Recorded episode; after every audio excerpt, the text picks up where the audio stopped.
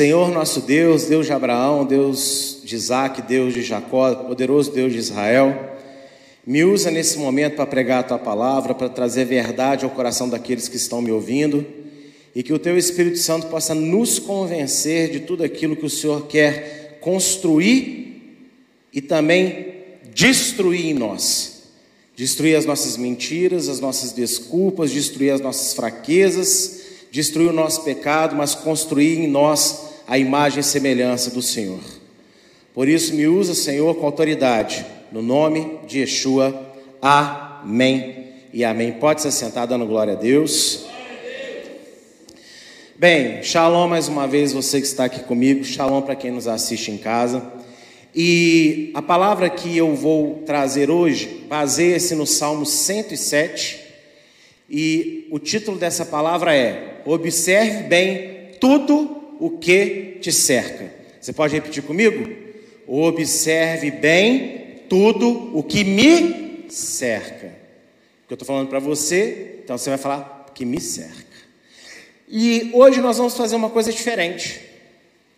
Toda vez que eu vou ler vários textos aqui, em todos que tiver uma frase verde gigante, negrita, ela está grandona, para ninguém falar que não está enxergando. Quando chegar naquela frase, você vai ler o mais alto que você puder. Então, isso aqui vai ser hoje uma pregação coletiva a igreja ativamente participando da leitura bíblica hoje, amém? E aí é bom que eu até vejo, né, quem é que está ligado, quem é que pescou, quem é que foi embora daqui, né? Que aí na hora ali o irmão, oh, cadê vocês? Né? Então é assim que vai ser hoje. Quem estiver em casa pode fazer isso também, amém? E nós vamos ler o Salmo 107 todinho agora. Todinho. Começa dizendo assim: Louvai a Adonai, porque Ele é bom, porque a sua benignidade dura para sempre. Digam-no os reunidos de Adonai, os que remiu da mão do inimigo, e os que congregou das terras do Oriente e do Ocidente, do Norte e do Sul. Andaram desgarrados pelo deserto, por caminhos solitários, não acharam cidade para habitarem, famintos e sedentos, a sua alma neles desfalecia.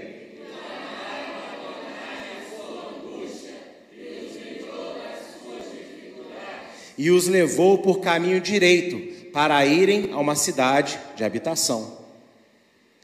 Louvem a Adonai pela sua bondade e pelas suas maravilhosas e pelas suas maravilhas para com os filhos dos homens, pois fartou a alma sedenta e encheu de bens a alma faminta, tal como a que se assenta nas trevas e sombra da morte, presa em aflição e em ferro porquanto se rebelaram contra as palavras de Deus e desprezaram o conselho do Altíssimo. Portanto, lhes abateu o coração com trabalho, tropeçaram e não houve quem os ajudasse.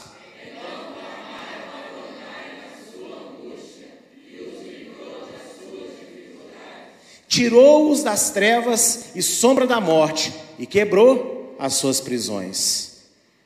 Louvem a Adonai pela sua bondade e pelas suas maravilhas para com os filhos dos homens, pois quebrou as portas de bronze e despedaçou os ferrolhos de ferro. Os loucos, por causa da sua transgressão e por causa das suas iniquidades, são aflitos. A sua alma aborreceu toda a comida e chegaram até as portas da morte.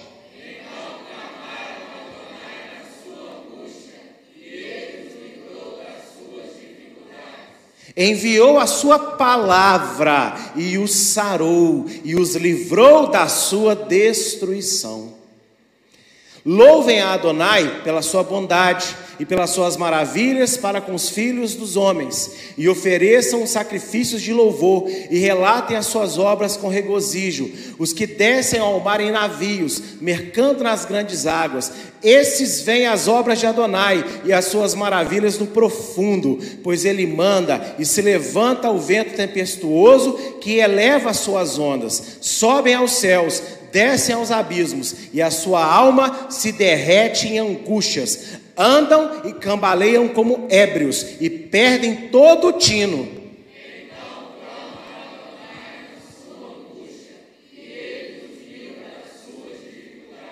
Faz cessar a tormenta e acalmam-se as suas ondas. Então se alegram, porque se aquietaram. Assim os leva a seu porto desejado. Louvem a Adonai pela sua bondade e pelas suas maravilhas para com os filhos dos homens. Exaltem-no na congregação do povo e glorifiquem-no na assembléia dos anciãos. Ele converte os rios em deserto e as fontes em terra sedenta, a terra frutífera em estéreo, pela maldade dos que nela habitam.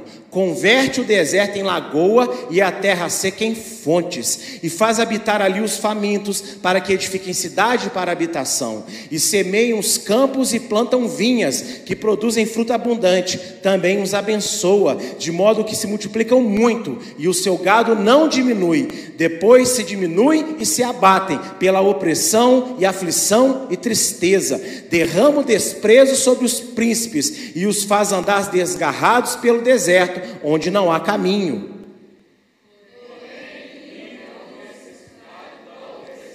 E em lugar alto, e multiplica as famílias como rebanhos. Os retos o verão e se alegrarão, e toda iniquidade tapará a boca. E eles irão compreender as benignidades de Adonai. Você prestou atenção nessa leitura? Será que temos condição, condições de aprender o que o salmista propõe? Ele está propondo uma coisa aqui. Ele escreveu um texto longo, inteligentíssimo, e no final ele diz: quem é sábio, observa essas coisas que eu falei, e quem observar essas coisas vai aprender sobre, as, sobre a bondade de Deus. E aí eu pergunto: será que nós temos condição de aprender o que o salmista propôs? Quem acha que temos? Eu acho que a gente não tem. Não de nós mesmos. Como podemos ser sábios para ver em tudo a bondade de Deus? Porque o salmo vai relatar mais ou menos isso. Dificuldade, bom, ó, bondade de Deus, dificuldade, bondade de Deus. Bondade de Deus, problema, bondade de Deus. Como que a gente então pode ser sábio? Quando eu disse que a gente não tem condição, eu queria que você olhasse só para você. Agora eu vou perguntar assim: você olhando só para você. Você não é servo de Deus, você não conhece a Deus, só você, ser humano, carne, você acha que você pode entender o que o salmista está falando? Não. 1 Coríntios 2, 14 e 16. Ora, o homem natural não compreende as coisas do Espírito de Deus porque lhe parecem loucura, e não pode entendê-las, porque elas se discernem espiritualmente. Mas o que é espiritual discerne bem tudo, e de ninguém é discernido, porque quem conheceu a mente de Adonai para que possa instruí-lo? Então, por que, que a gente pode entender o que o salmista falou?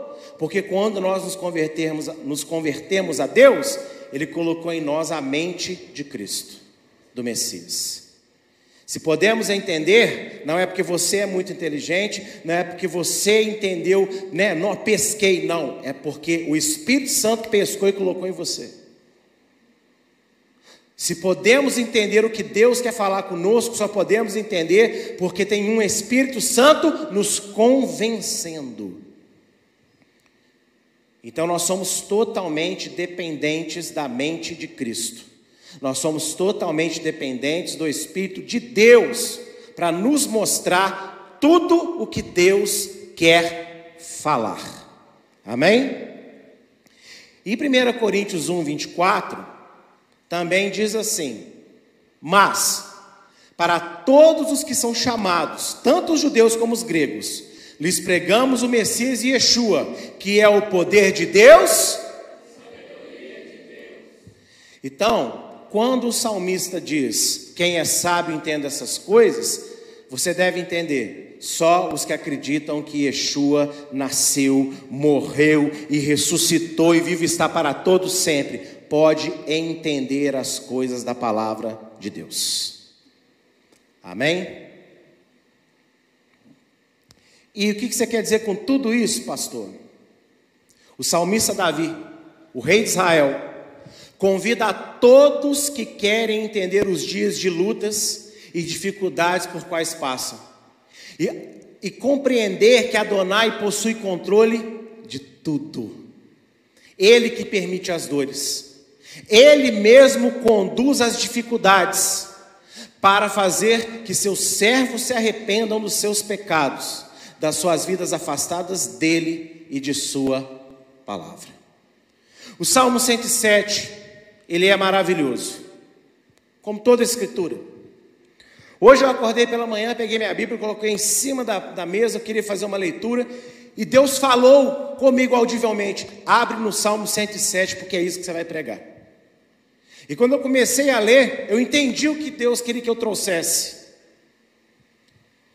E olha, eu destaquei uma frase que vocês repetiram elas várias e várias vezes, que foi qual? Então clamaram a Deus nas suas dificuldades. E o Senhor tampou o ouvido ou o Senhor ouviu?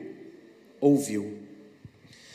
Cada um de nós passa por lutas completamente únicas, porque somos pessoas diferentes. Uma mesma situação que eu posso passar e você também, nós sentimos diferentes, pensamos diferentes, elas muitas vezes vêm por motivos diferentes. A solução é sempre a mesma, só que eu quero dizer o seguinte: Cada um aqui tem uma luta, cada um aqui passa por problema, cada um aqui passa por um momento de extrema dificuldade. E muitos de nós, não todos, mas a maioria, quando passa por esses apertos, tende a pensar que Deus se esqueceu, que Deus abandonou, que Deus não ama mais. Só que nós vimos no Salmo que todas as dificuldades que o salmista apresenta, e ele apresenta várias. Ele apresenta perseguição de inimigos, ele apresenta fome, ele apresenta sede, ele apresenta cativeiro, ele apresenta dificuldade no deserto, ele fala de tudo, ele se baseou claramente na saída de Israel do Egito, mas ele usa esse texto para falar de praticamente toda a gama de dificuldades que o ser humano enfrenta, da saúde, do trabalho, das áreas das nossas vidas. E uma coisa que é interessante que ele começa dizendo: louve Adonai, porque Adonai é bom. E aí ele fala: e os filhos dos homens se esqueceram de Deus, abandonaram a palavra, começaram a fazer aquilo que queriam, começaram a dar vida aos seus próprios pensamentos, viraram as costas para Deus. E aí é interessante que ele diz o seguinte: então Deus tirou deles isso, Deus tirou deles aquilo, Deus fez faltar isso, Deus, Deus fez tudo. E aí você pode estar pensando, eu tinha razão, Deus é mau então. Não, Ele não é mau. Ele faz todas essas coisas porque Ele ama cada um de nós. Mas, pastor, então quer dizer que Deus chama o diabo e fala, vá lá e, e, e oprime ele? Não mas o diabo só pode tocar nas nossas vidas porque Deus, antes, antes que o diabo viesse para tocar, Deus viu. Antes que o diabo pensasse em fazer, Deus já sondou a intenção do diabo. Mas se Deus permitiu, é porque Ele vai usar o toque do diabo para fazer o que Ele quer na nossa vida. E o que Ele quer fazer na nossa vida? Tirar as nossas forças, tirar a nossa autodependência tirar a nossa capacidade de achar que nós podemos alguma coisa, para então nós nos lembrarmos que tudo vem dEle. E aí, como nós falamos várias e várias vezes aqui, no momento de dor, no momento de dificuldade, no momento de aflição, no momento de morte, no, em todos esses momentos de doença, de fome, de desemprego, você só tem uma opção. Você só tem uma saída: clamar a Deus. E nessa hora, durante todo o salmo, em nenhum momento o salmista Davi diz assim: Mas Deus não os ouviu. Deus fez o contrário. Deus os ouviu. Por quê? Porque quando passamos por lutas, e quando a gente quebra o nosso orgulho, Quebra nossa, o nosso pensamento de achar que nós podemos, ou que a solução está nesse mundo, nas coisas que o mundo oferece. Você só tem um lugar para correr. Você só tem um para pedir ajuda. E não é a mãe, não é o pai, não é o vizinho, não é o irmão, não é o periquito, nem o papagaio. Não é para Google Assistente. Google Assistente, eu estou deprimido, o que eu faço? Encontrei 15 soluções para a depressão.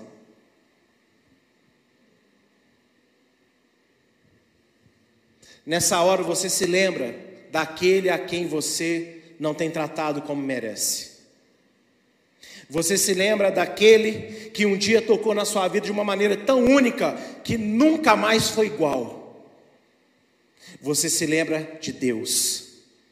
E aí, por causa da tua aflição, por causa da tua dor, por causa de tudo que você está sentindo, você finalmente é sincero e clama a Deus com sinceridade de coração. Você ainda não corrigiu sua vida, você ainda não arrumou o que precisava, mas só que a dor te levou a clamar a Deus de forma sincera. E o salmista diz: Então Adonai os ouviu. E aí fala que Adonai foi tirando tudo aquilo que ele mesmo, Deus, permitiu. Sim, as pessoas fazem bruxarias.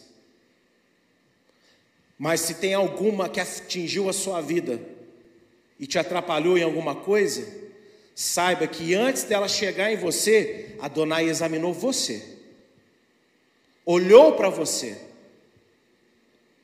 Eu vou deixar acontecer, porque ele está precisando de melhorar nisso aqui, está precisando de voltar a clamar mais, está precisando de voltar a me amar mais um cadinho, porque em Provérbios diz que a maldição sem causa torna a sua casa.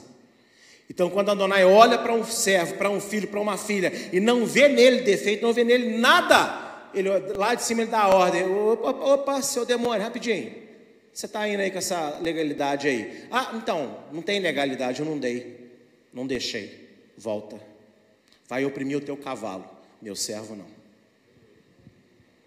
Então, quando essas coisas nos atingem, Deus não perdeu o controle, Deus não deixou de te amar, Deus não está com raiva de você, Deus ele te ama, mas Ele é um Deus que jamais vai cruzar os braços para a vida errada dos seus filhos. Não misture galhos com bugalhos. Não é porque algumas coisas dão certo para você, não é porque você se sente bem em alguns momentos da sua vida, e até mesmo Deus te dá um presentinho ou outro, que significa que Ele está feliz com tudo que você faz. Significa que Ele está te dando chance através de atos de amor, de parar e pensar: eu não estou tratando Deus como Ele merece, mas Ele está me abençoando. Só que aí o que, que acontece? As pessoas começam a ficar um pouco sem vergonhas. Já que Deus está me abençoando, então eu vou continuar na mesma, que é, né? Ele me ama. Aí Deus, uma hora, ele cansa e fala: Ah, entendi. Então é assim que você está pensando? Então vem cá. Agora vou fazer cumprir Isaías. Quem pode livrar alguém das minhas mãos? Agora quem vai tratar você sou eu. E Deus nos aperta, nos espreme, coloca em risco áreas, situações, vidas, a nossa própria vida tudo ao nosso redor, Deus coloca ali e começa a espremer. Porque nessa hora você começa a voltar a clamar, a orar, você começa a voltar a desejar a Deus e a pensar em Deus de manhã, de tarde, de noite, sonhando. É ou não é assim? É assim. E quem faz todas essas coisas? Tudo quem faz é Deus. Ele cuida de cada aspecto de toda a humanidade. Ele não dorme para nada que ninguém faz, mas para os seus servos especialmente. Uma vez que você é dele, como que o diabo pode tocar em você se você é dele? Como que pessoas podem tocar em você se você é dele? Está entendendo? Você não é do dono da padaria da sua rua, e não estou aqui falando, né, ofendendo a profissão do nosso pastor, não é isso. Mas entende? Você não é do dono da padaria, você não é do dono da mercearia, da cantina do colégio, você não é propriedade da sua família, você não é propriedade nem de você, você pertence ao Deus vivo. Então, para chegar perto de você, falar, para chegar perto de você e tocar, para chegar perto de você e te ferir, para te matar, para qualquer coisa, Deus tem que dar o aval. Você foi comprado. No mundo espiritual existe lá, não sei como que isso aparece no espiritual, mas quando os seres espirituais olham, tá lá a marca, a marca de Cristo em você. Entende isso? Então, Deus, como ama muito, Ele tem um plano maior do que o carro, do que a casa, do que o trabalho, do que o dinheiro que está precisando, do que a amizade que está te faltando, do que o casamento, do que o namoro, do que uh, o, o estudo. Deus, Ele vai te cercando e te abençoando nessas áreas, mas o plano dele é muito maior do que essas coisas pequenas que a gente se agarra. Pastor, como é que você chama minha família de pequeno? perto do que está por vir é muito pequeno. Perto do que está por vir, você não tem noção. Porque o que está por vir é uma vida sem doença, uma vida sem tristeza, uma vida com pessoas que te amam para todo santo dia, toda santa hora. O que está por vir não é você pensar onde está Deus, como é que é Deus, qual é a aparência de Yeshua. O que está por vir é você vestido de glória, olhando para o trono e vendo com seus olhos um Deus assentado num trono de glória para sempre. Isso é que está vindo. E aí você não vai me falar que isso não é maior do que todas as outras coisas? Claro que é. E porque Deus tem esse plano, e que plano? Não é plano de fazer isso, não, sabe por quê? Porque já está feito, já está preparado, já está pronto, irmão. Você acha que tem anjo pedreiro lá construindo alguma coisa na glória? Já está tudo pronto desde a fundação do mundo, Paulo falou para nós. Está pronto. Quando Yeshua diz, eu vou preparar morada no céu, né, onde meu pai está, vocês estarão, não é que ele foi para o céu e está lá assim, não, olhei na planta, não, anjo, essa, essa coluna da casa aqui do Jimson não está legal, não é isso não, ele ia preparar lugar no sentido de quando ele fosse na cruz, ele ia preparar a condição para que estivéssemos com ele, que ele precisava de passar pela cruz primeiro, e ressuscitar, essa é a condição, que se ele não ressuscita, não há vida eterna. Se ele não ressuscita, não há fé verdadeira. Se ele não ressuscita, ele seria só mais uma pessoa que fez milagres e falou bonito. Mas o que faz de Jesus, ou aquilo que ele é, é porque ele ressuscitou e vivo está. Ele preparou o caminho, ele preparou o lugar. Então tudo já está pronto. Só que nós ainda não estamos.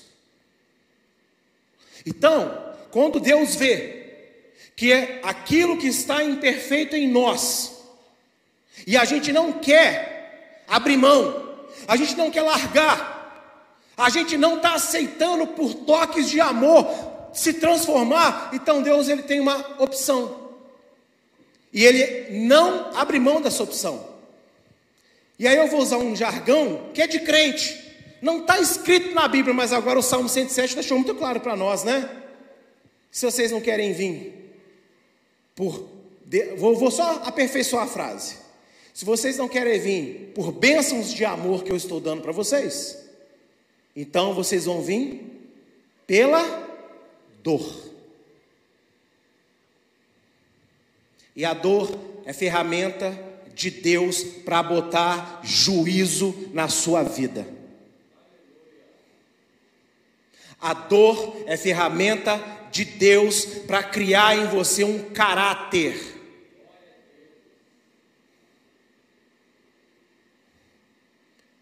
Não é eu que disse, é o salmista Davi. E ele é um homem segundo o coração de Deus. Quem já estudou a história de Davi sabe que a vida dele, ah, ele foi rei, cheio de regalias sempre. Ah, ah.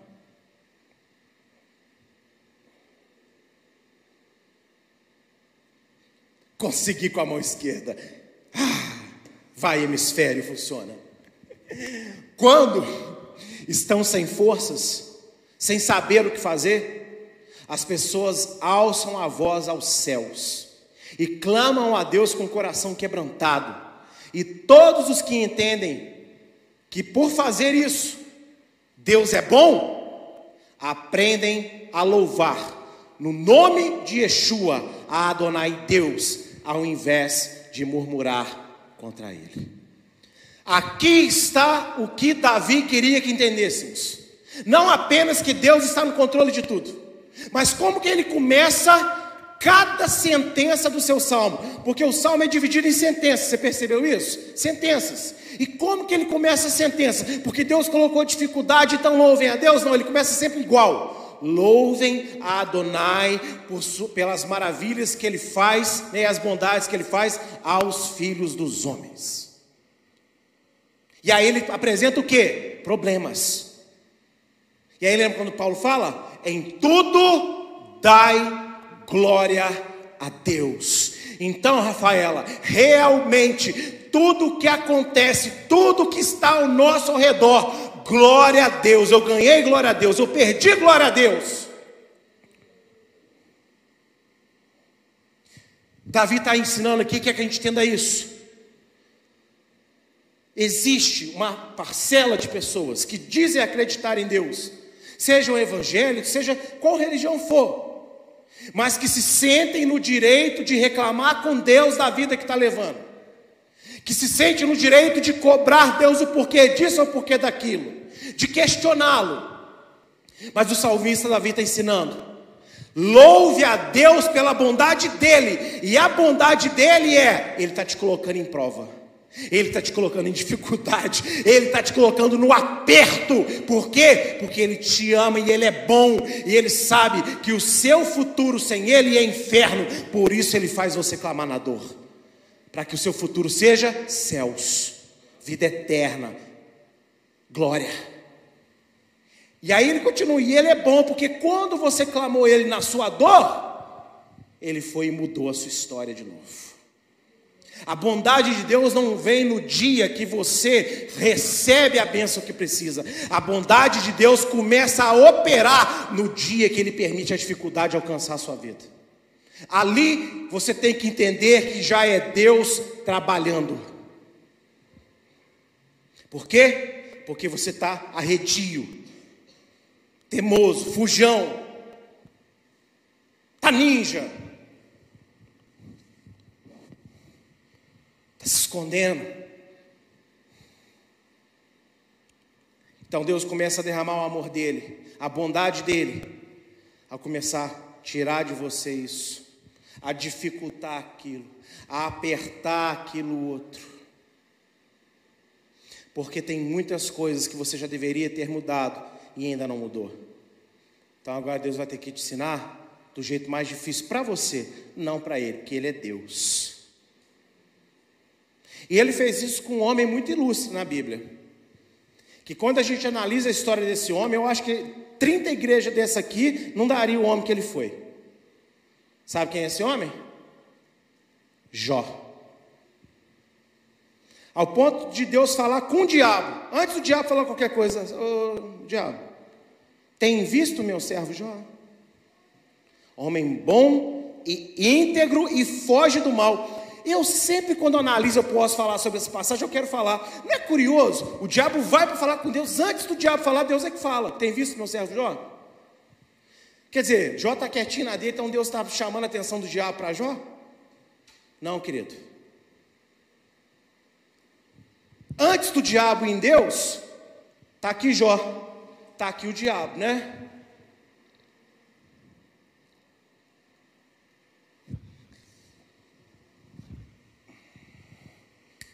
vou falar com Deus, vou acusar ele. Então, quando o diabo chega diante de Deus, é como se Deus falasse assim: Diabo, eu sei que você estava lá rodeando o Jó, o que, que você quer? Por isso que Deus toma a iniciativa. E é por isso que eu estou falando para você: que antes, ou quando o diabo já está pensando em fazer, Deus já analisou tudo. E já está no controle de tudo. Agora, Deus permitiu o diabo tocar. Por quê? Porque existia um pecado chamado orgulho dentro de Jó. E Deus precisava tirar. Então, já que o diabo quer oprimir ele, beleza, oprime. Vai lá, toca, tira filho, tira, tira sal, tira tudo. Só não tira a vida dele. Mas, mas precisou? Precisou, porque Deus sabe que de outra forma Jó não iria aceitar. Deus sabe que de outra forma você não clamaria a Deus do jeito que você precisa clamar. Você ainda estaria brincando por aí, você estaria desligado do que Deus realmente quer da sua vida. E o salmista Davi nos ensina isso. Em vez de murmurarmos contra Deus, em vez de questionarmos a Deus, vamos louvar a Deus.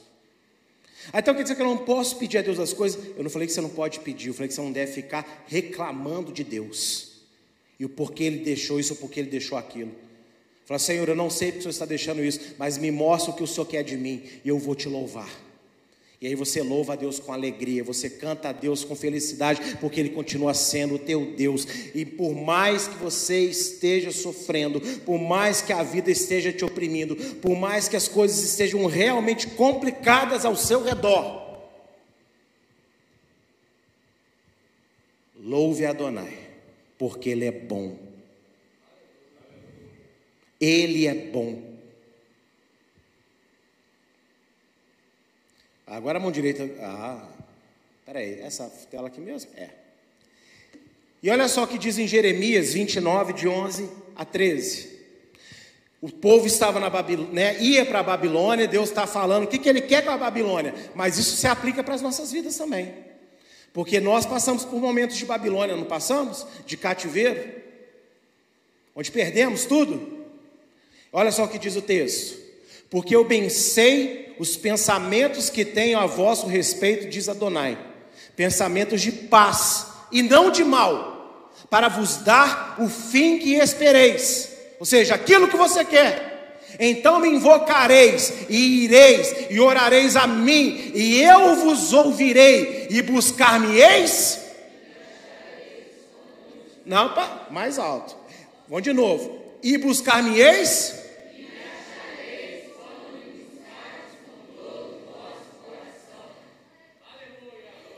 Deus é o mesmo ontem, é o mesmo hoje, é o mesmo eternamente. Ô Israel, é o seguinte, eu vou te levar para a Babilônia para vocês voltarem a ser escravos. Não, não, não, não pode ser. Ah, não, como Deus é injusto. Ele, oh, deixa, deixa eu falar. Eu sei o que, por que, que eu estou fazendo isso. Eu sei o que, que eu quero fazer na vida de vocês. Então, aceita o que eu vou fazer. Porque lá vocês vão fazer o que vocês não estão fazendo aqui. Aqui vocês até vêm no meu templo, mas é vazia a adoração de vocês. A vida de vocês comigo quase não existe verdade. Mas lá, no cativeiro, longe da terra de vocês, sem nada do que vocês têm nas regalias que vocês se acostumaram aqui, lá vocês vão me clamar de todo o seu coração e eu serei achado. Ou seja, quando vocês me clamarem na angústia de vocês, eu vou ouvir vocês e vou curar vocês.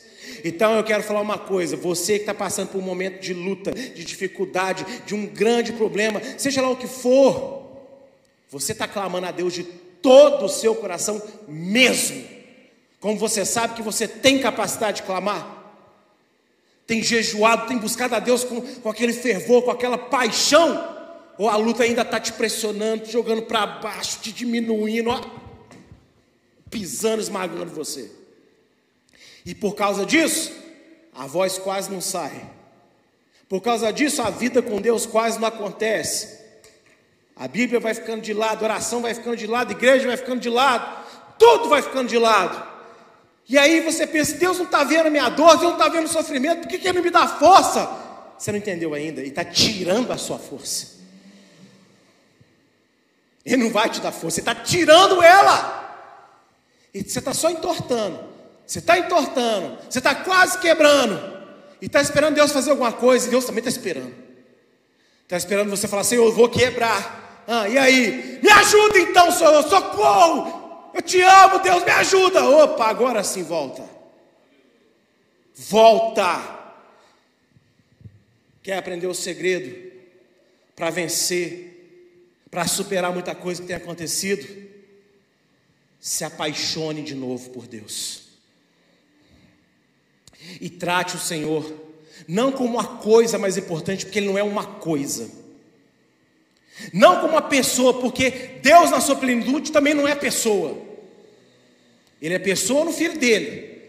Mas ele em luz, né, a luz inalcançável que é Deus, que não cabe em lugar nenhum, ele não é coisa, ele não é pessoa. Ele é Deus, não existe outro igual a Ele, só Ele é Ele, apenas Deus é Deus, Ele é único, em todos os sentidos, Ele não é só único porque só existe Ele, Ele é um só, Ele é único porque nada se compara a Ele, Ele é Deus. E quando você tratá-lo como tal, buscá-lo como tal, entregar-se a Ele como tal, nesse momento, Ele vai começar a te ouvir e vai começar a colocar as coisas no lugar.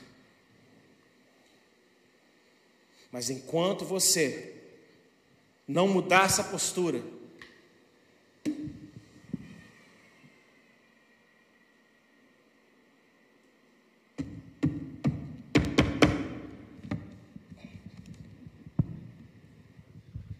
Quem entendeu o mistério aí?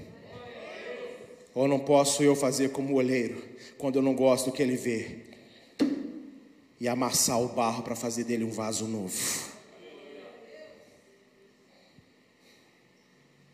Filipenses 4, de 11 a 13. Não digo isso por necessidade. Olha só Paulo, ele entendeu o Salmo 107. Não digo isso por necessidade porque já aprendi a contentar-me com o que tenho.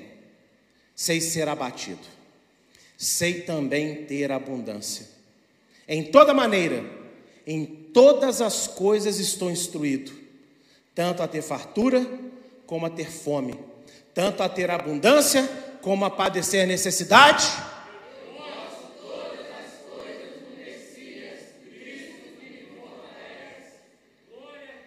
Entendeu? Paulo, quando aceita em Yeshua, você acha que a vida dele foi tudo fácil? Você acha que foi as mil maravilhas? Agora, Paulo é o grande evangelista, é o grande pregador, é o missionário dos missionários, o príncipe da palavra no Novo Testamento? Paulo começou a perder. Paulo começou a sofrer por causa do evangelho, porque lembra que, que ele disse que, de, que Yeshua disse para Ananias antes de ir em Paulo curar a cegueira dele? Porque importa ele aprender o quanto ele tem que sofrer por causa do meu nome. Quando diz assim, sofrer por causa do meu nome, não é porque, ah, então já que eu creio no Senhor, eu tenho que sofrer. Não, é porque você está num mundo que jaz no maligno e não quer saber de Deus. Então esse mundo vai te oprimir, esse mundo vai querer te estrangular, e Deus não vai lhe poupar você dos momentos difíceis, por quê? porque é importante para todos nós entendermos o quanto precisamos sofrer por causa do nome de Deus. Porque esse nome, o nome de Yeshua, é o nome que nos será dado naquele dia. O novo nome dele, que a gente nem sabe qual é ainda, está escrito na pedrinha branca. Então, o sofrimento da vida, ninguém quer. Deus também, a princípio, não é o que ele gostaria. Mas, se é isso que ele precisa te fazer, para você entender quem ele é e agarrar nele e não soltar mais, esquece que ele não vai fazer isso com você. Não, eu não posso fazer isso. Olha o Diego, o Diego está com a camisa tão bonita, está tão na linha. Não posso fazer isso com o Diego. Que, ó, meu lindo, não. Ah, Diego, você não está entendendo? Hum, vamos lá, vem cá eu e você então. Vamos ter um particular. Aonde, Senhor? No deserto. Na cova do leão. Na fornalha ardente. Na Babilônia, no Egito. Nos calabouços de Jerusalém. Aonde for necessário, na tua doença. Na morte da tua família na falta do teu trabalho, no teu trabalho difícil, nos seus relacionamentos complicados, é aí mesmo que Ele, Deus, vai ter um particular contigo, para mostrar para você quem Ele é, para você clamar a Ele de todo o teu coração, e aí para você entender. Lembra do Salmo 107? Então, clamaram a Deus nas suas dificuldades, e Ele enviou a Sua palavra que os curou.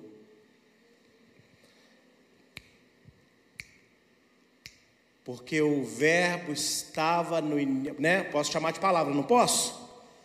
Porque a palavra estava no início com Deus, e a palavra era Deus, e tudo que se fez foi feito por meio dele, sem ele nada do que existe foi feito, e essa palavra é a luz dos homens.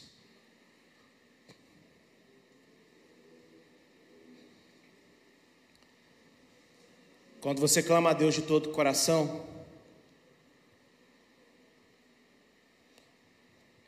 coloca na câmera frontal para Mateus, por favor. Deus faz assim. Vem cá, meu servo Vitor. Lógico que eu vou interpretar Deus, eu, interpretei o diabo, né? agora eu vou pegar bem, né? E Yeshua faz assim, ó. Vem cá, meu servo Vitor, aqui na frente. Está com problema? Está com dor? Mas ouvi você clamando de todo o teu coração. Então, eu, teu Senhor Yeshua, toma a palavra para você ser curado.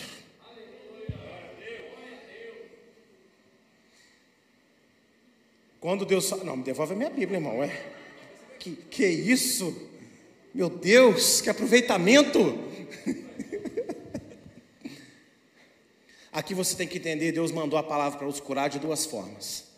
Primeiro que Yeshua é a Bíblia viva, ele é a palavra de Deus, a voz de Deus. E é o nome dele qual a gente clama. Então, primeiro, Deus mandou Yeshua para te salvar. Amém? Só que junto com Yeshua veio uma coisinha chamada Escritura, Bíblia. E aí, o remedinho A, B e C pode até te acalmar um cadinho, pode curar isso, pode curar aquilo. Mas quando você começa a tomar doses diárias disso aqui, ó, bem, Deixa eu tomar minha dose diária aqui. Três versículos, é o que eu vou aguentar, mas eu vou, vou ler três. Assim, tá, tá. olha só, o Senhor é meu pastor, nada me faltará. E no outro dia, e no outro dia, e no outro dia, a doença da alma vai saindo, vai saindo, vai saindo, e vai saindo, de repente, cadê? Acabou. Porque Deus enviou a sua palavra que os curou. E é por isso que quando nós sentamos com vocês para aconselhar, nós temos é Bíblia para dar para vocês. Porque é a minha opinião, o que eu acho, pode até agradar os seus ouvidos, mas não tem poder para fazer nada por você. O que tem poder para curar, para melhorar, para te aperfeiçoar, para mudar a sua história é uma coisa só. Era essa coisa antes e será isso até o final a Bíblia Sagrada. E chegará o dia que a gente não precisará de Bíblia mais para ler, porque todo o seu conteúdo vai estar tá aqui, dentro de nós. Lembra a promessa da nova aliança?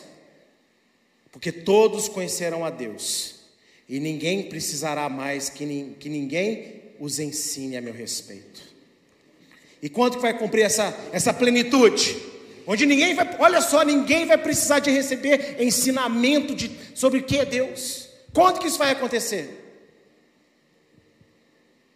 Na volta de Cristo.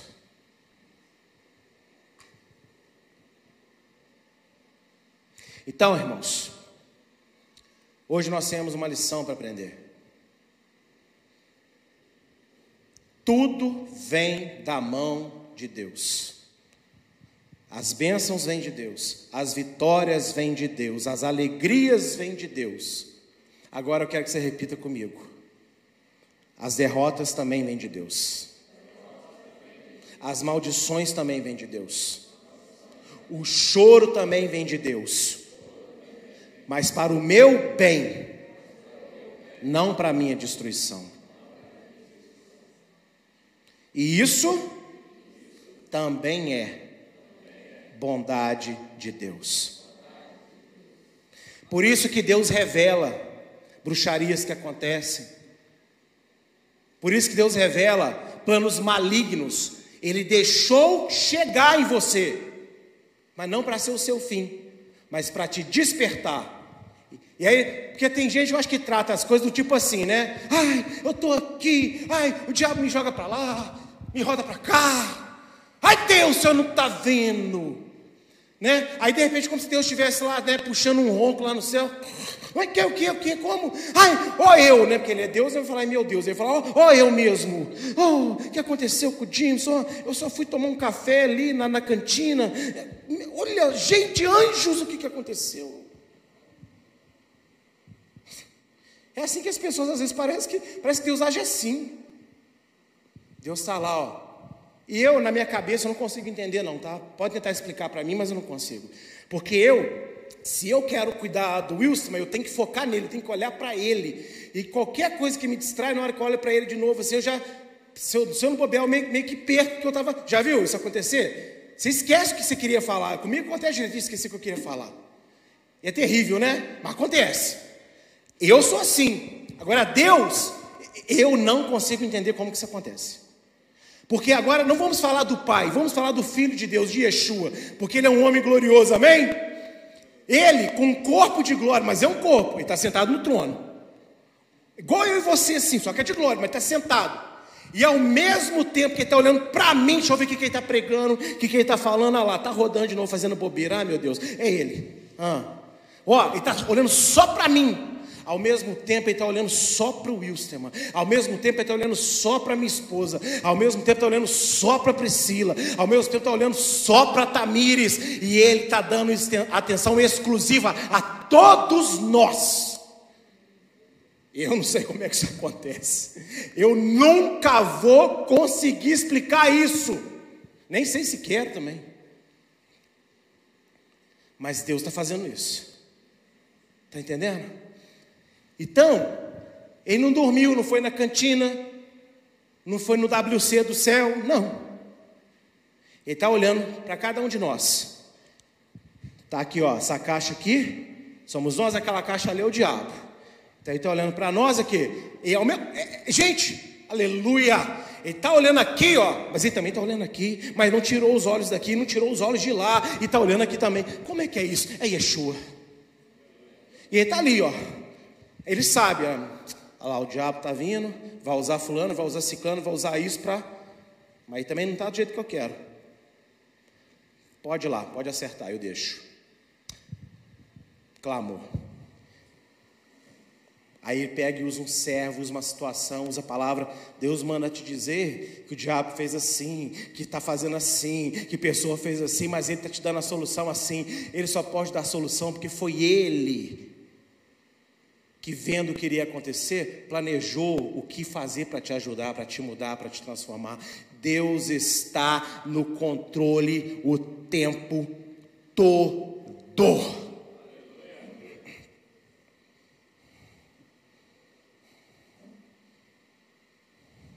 Quem disse que o diabo é indomável? Indomável para nós seres humanos. Mas o rabino Mateus ele fala uma frase que eu amo. O diabo não passa de um cão raivoso na coleira de Deus. Eu quero ir. Não, recua. E não late também. Agora pode. Opa, só até aqui. Volta outra vez. Opa, vai, vai, vai, vai. Pode mais, mais, mais. Oh, chegar.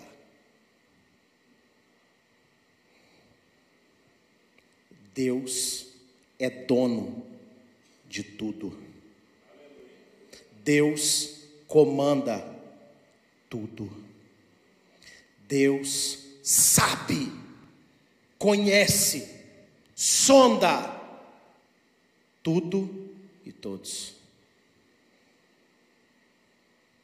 Então, preste bastante atenção em tudo que está ao seu redor tudo que está acontecendo na sua vida. E busque a Deus. Busque a Deus. E Deus te ouvirá no dia da sua angústia. porque Ele te ama. Amém? Eu agradeço a minha oportunidade nessa noite, no nome do Senhor Yeshua.